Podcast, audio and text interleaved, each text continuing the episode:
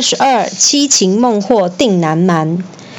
刘备死后不久，诸葛亮尽力辅佐后主刘禅。曹丕想趁机大举进攻蜀国，在诸葛亮的统领下，通通化险为夷，蜀国也重新与东吴结为同盟。只是蜀国旁边的南蛮地区，当地的首领孟获常常作乱。诸葛亮认为，假如不能够平定南蛮，一定会后患无穷，所以决定亲征孟获。诸葛亮知道孟获是个有勇无谋的人，就决定舍弃武力攻击，要用智慧来取胜。第一次交战，孟获看见蜀军的队伍杂乱，就带兵冲杀过去，结果蜀军大败而逃。孟获紧追不舍。却中了诸葛亮的计谋。忽然间，大批埋伏的蜀军冲了出来，立刻把孟获五花大绑，捉来见诸葛亮。诸葛亮问孟获：“你服不服气？”孟获露出不屑的表情，大叫：“我才不服气！我是因为一时大意才被你抓住的。”诸葛亮微微一笑，让人把孟获的绳子解开，放他回去。孟获回到营区之后，在水边筑起一座坚固的城堡。他认为诸葛亮无法攻破城堡，便显得骄傲自满，还任意打骂手下的将士。有个部下被孟获毒打了一顿以后，一气之下，趁孟获喝醉时，把他绑了起来，送到诸葛亮的军中。孟获觉得非常委屈，大叫：“我还是不服气！”诸葛亮就又把他放了。就这样，孟获在诸葛亮手中屡屡中计，前前后后被抓了六次，而诸葛亮也连放了他六次。到了第七次的时候，孟获借来三万名藤甲兵，这些士兵身上的藤甲都是用油浸泡过的，十分坚固，所以刀枪不入。对于藤甲兵的勇猛，诸葛亮知道不能硬拼，于是蜀军又假装战败逃亡，把藤甲兵引到峡谷中，然后命令弓箭手射出火箭，藤甲一遇火就会迅速燃烧，孟获的士兵无处可躲，纷纷被火当场烧死。孟获第七次被诸葛亮活捉。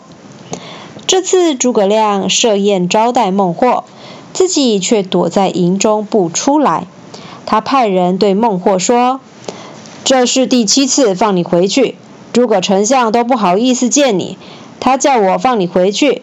呃，下次再带兵来决战吧。”孟获听了之后，跑到诸葛亮的面前跪了下来，诚心诚意地说：“诸葛丞相。”您七次抓我，又七次放我，这是自古以来从没听过的事情。我要是再不感谢您的不杀之恩，就太不知羞耻了。话一说完，孟获便带着带着南蛮族人，直接来到诸葛亮的营寨，向他谢恩投降，表示永远不再造反。诸葛亮对孟获的七擒七纵。让蜀国的西南方维持了许久的平静。诸葛亮为了实现对刘备的承诺，再次率领蜀军北伐曹魏。刚开始一切都很顺利，后来在进攻天水城的时候，竟然连着两次都让诸葛亮吃了败仗。原来天水城有个将军叫做姜维，他三番两次帮太守马尊出主意。破坏了诸葛亮的攻城计划，诸葛亮的计策一再被破解，于是好奇地问：“这个姜维是什么人？怎么这么厉害，可以破解我的计谋呢？”蜀军调查后向诸葛亮报告：“姜维是天水城的守城将军，从小博览群书，精通兵法，而且姜维对母亲非常孝顺，他的母亲就住在蓟县。”诸葛亮听完之后，非常欣赏姜维的智谋与为人，想要收他成为继承自己衣钵的传人。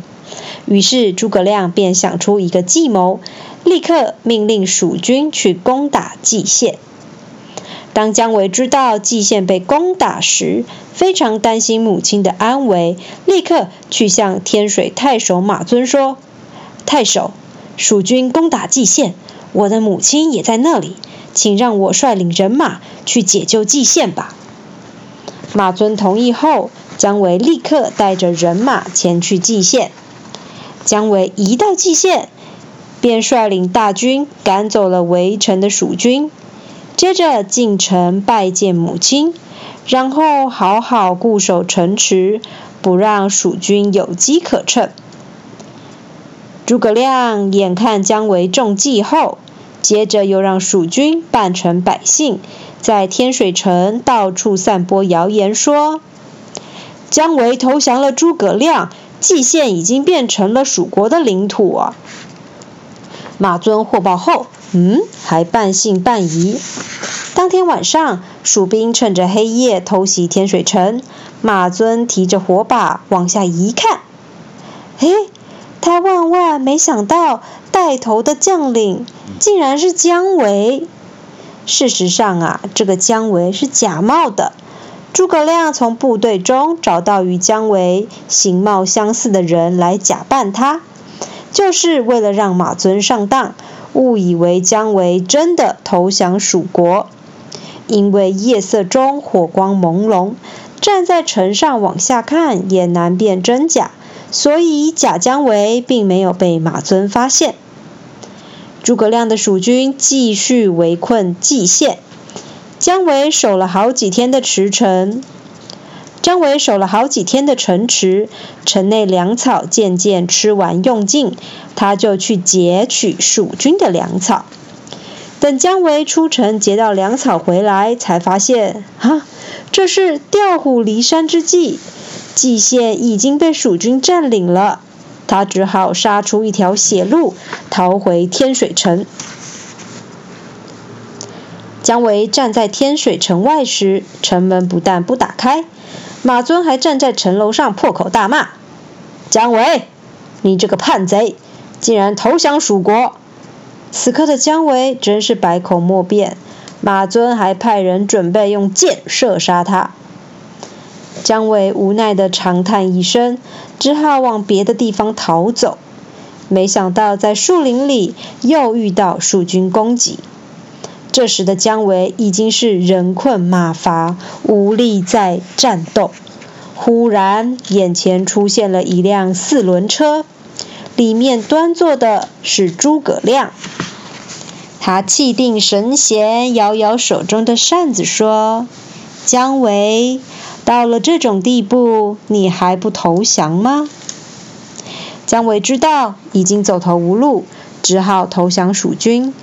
姜维跳下战马，正准备下跪的时候，诸葛亮立刻将他拉起来，对姜维说：“自从出了茅庐之后，我一直想把平生的战术学问传给一位贤能有才干的人。今天见到你，我的愿望可以实现了。”姜维一听。非常感谢诸葛亮的赏识之情，便提出攻打天水城的计策，因此让蜀军很快就攻下了天水城。从此之后，诸葛亮也得到了一个可以继承衣钵的好徒弟。